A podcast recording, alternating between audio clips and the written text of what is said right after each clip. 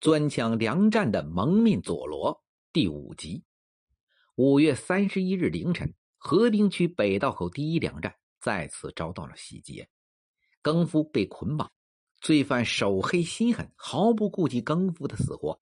稍有发觉便猝然一击后捆绑塞嘴，然后席卷而去。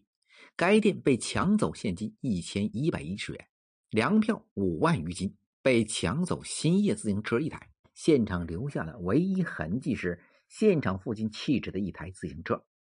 和平区公安局迅速行动起来，刑警大队长也投入了战斗，市局的局长们也被惊动了。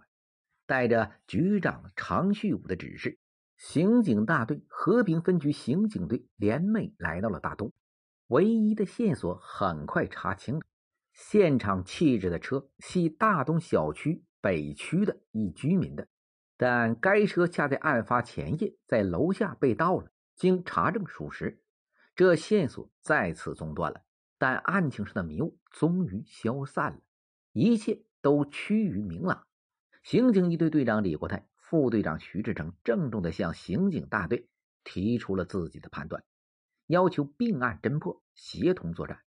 六月六日下午，四个城区分局的刑警队长齐集在刑警大队会议上。大队技术二科通过现场鉴定和技术分析，科学的论证了三起案件的共同特征。大队长当即宣布，对三起案件串联到一起，定名为“五三幺案件”，并案侦破，并决定要各区分兵把守，从查找新叶自行车入手，对重点地区加强防范，不放过一点可疑的线索，务必迅速查获罪犯。案情通报伴着每秒钟三十万公里的电流，迅速传遍了城市的每一个派出所。歹徒身高一点七米左右，年龄二十多岁，足长二十七点五厘米，作案时头戴佐罗式面罩。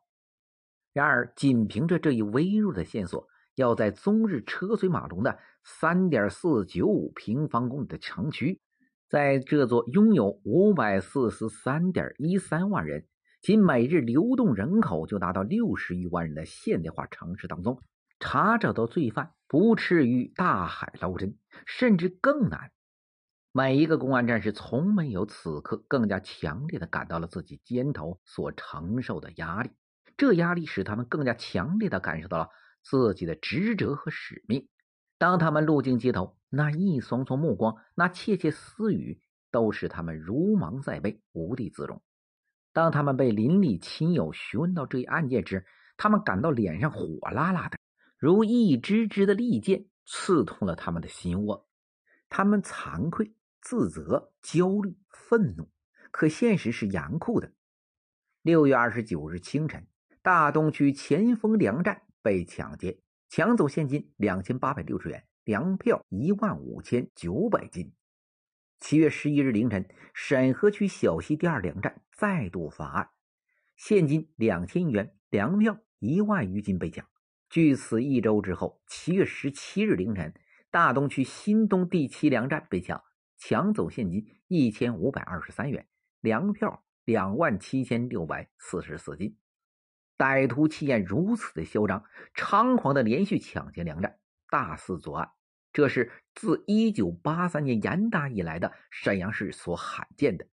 无怪乎市民心里失去了平衡，失去了应有的安全感。难怪人们要抱怨，要责难。可人们不知道，公安干警们所做出的努力，所付出的代价。他们顶着高温酷热，失去了正常人的作息时间，失去了一个正常人所需要的生活条件。睡眠休息，他们的眼睛熬红了，在暑热下汗流浃背。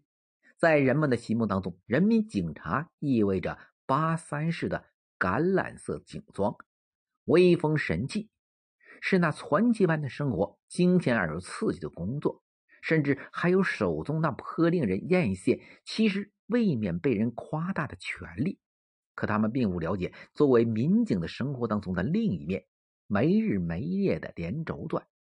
近在咫尺，却难以回家与亲人团聚，饥一顿饱一顿的填饱肚皮。只要看看他们的工作量就可以了。仅大东分局在五月十一日至六月十一日短短的一个月当中，在保证完成各项日常大量的工作的前提之下，仅围绕着本案，即先后排查了一千六百五十元，查找指纹一万零八百四十六份，清查存车处一百七十四个，还不包括在全区昼夜出动执行巡逻任务的两千一百余人次，执行设伏守候任务的。近百人次，同时还先后破获了其他各类刑事案件百余起，抓捕各种人犯三十余人。然而，他们能够投入第一线使用的警力还不足五百人，而每一项工作都需要他们一个萝卜一个坑的，一点一滴、一分一秒的去完成。不可否认，干警们是尽了最大的努力，然而现实所赋予他们的却是耻辱。